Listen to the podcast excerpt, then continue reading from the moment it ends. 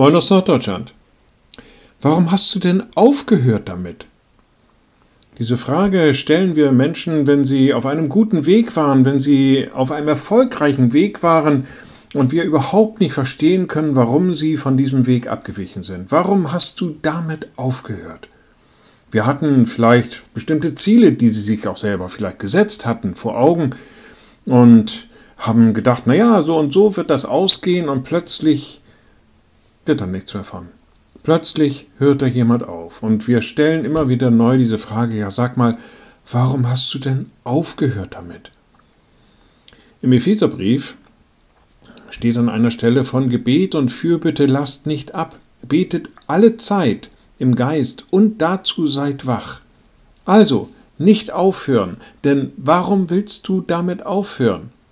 Gebet und Fürbitte gehören in unser Leben, sie gehören in unser Alltag. Liebe Schwestern und Brüder, ich lade Sie ein zu einem kurzen Gebet und anschließend zu einem gemeinsamen Vater unser. Allmächtiger Gott, guter himmlischer Vater, immer wieder aufs Neue beten wir dich an. Und wir bitten dich, gib du uns die Weisheit und die Kraft, immer wieder neu diesen Mut zu haben, dich anzusprechen, dich anzubeten, dich anzuflehen und dir nahe zu kommen im Gebet, im Bitten und Flehen. Sei du uns darin immer wieder aufs Neue nahe. Und wir beten gemeinsam. Unser Vater im Himmel, dein Name werde geheiligt, dein Reich komme, dein Wille geschehe wie im Himmel, so auf Erden.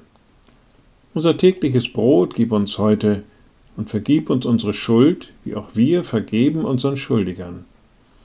Und führe uns nicht in Versuchung, sondern erlöse uns von dem Bösen. Denn dein ist das Reich und die Kraft und die Herrlichkeit in Ewigkeit. Amen.